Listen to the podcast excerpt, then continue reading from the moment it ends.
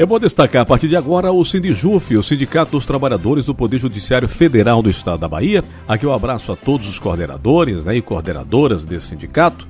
E mais uma vez vamos saber é, o que está é, acontecendo e o que pode vir a acontecer né, dentro do relato então é, desse sindicato com os seus coordenadores e a participação hoje é de Lindinalva de Souza ela, coordenadora administrativa do Sindijuf Bahia. De antemão, um grande abraço, né? Muito bom ter a sua participação conosco, viu, Lidinalva? Bom dia, Ranieri. Bom dia, ouvintes da Rádio Metrópole. Eu sou Lindinalva, sou servidora aposentada do TRE e atualmente dirigente sindical do Sindijuf Bahia. Tá certo então, Lindinalva. As eleições foram adiadas para novembro. Na avaliação de vocês, existe segurança para os trabalhadores do órgão na preparação das eleições? Olha só, no dia 27 de julho tivemos uma reunião com a administração do TRE que falou sobre o plano de retorno dos servidores ao trabalho presencial com vistas à realização das eleições de 2020. Entretanto, entendemos que o plano apresentado não oferece segurança para a realização das eleições que é um processo que envolve muita gente. A grande maioria dos cartórios eleitorais da capital, especialmente do interior, não tem espaço suficiente para que se mantenha o distanciamento social. Muitos deles sequer possuem janela ou ventilação.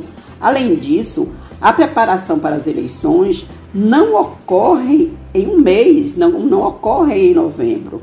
Já seria necessário o envolvimento de muitas pessoas além dos servidores do quadro, dentre eles os requisitados, os transportadores, os coordenadores de locais de votação, os técnicos de urna, os mesários, a junta eleitoral, dentre outros. Olindinalva, e para a população? O ministro Barroso garantiu que as eleições seriam seguras para os mesários e eleitores. Vocês concordam com esta avaliação? Não concordamos. Essa segurança não existe. Infelizmente, o ministro desconhece o que é estar na linha de frente da eleição, nos locais de votação. A Bahia possui mais de 10 milhões e 800 mil eleitores, que corresponde a 7,36% do eleitorado brasileiro.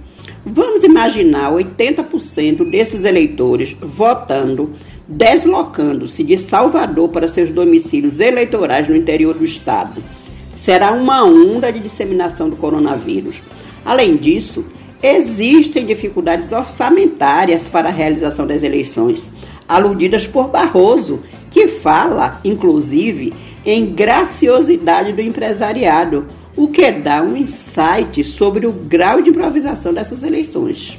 Eu estou entrevistando Lidinalva de Souza, coordenadora administrativa do Sindijuf Bahia. Não seria antidemocrático adiar a realização dessas eleições, Olidinalva? Nós achamos que será criminoso realizá-las. As Olimpíadas de Tóquio foram adiadas. A Fórmula 1 foi cancelada no Brasil e 30 países adiaram suas eleições. Os Estados Unidos vão fazer pelos Correios, a Croácia fez antes do agravamento da crise. Apenas o Brasil insiste nessa insanidade, mesmo chegando nesse final de semana a 100 mil mortes. Se as eleições forem realizadas, uma boa parte dos eleitores certamente não irá votar. Os que forem votar estarão colocando suas vidas em risco. Nesse contexto, o direito ao voto se contrapõe ao direito à vida.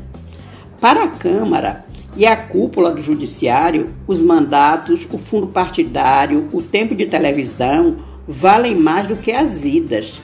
Defendemos que as eleições sejam adiadas e o seu orçamento, falando de forma ampla, né, seja destinado ao controle da pandemia. Entendemos que só é viável a realização de eleições quando houver uma vacina. Eleições 2020, nosso voto é pela vida. Bom, obrigado por sua participação, Lindinalva de Souza, coordenadora administrativa do Sindijuf Bahia. Destaquei o Sindicato dos Trabalhadores do Poder Judiciário Federal na Bahia, aqui no programa do Trabalhador e da Trabalhadora Brasileira. Programa do Trabalhador.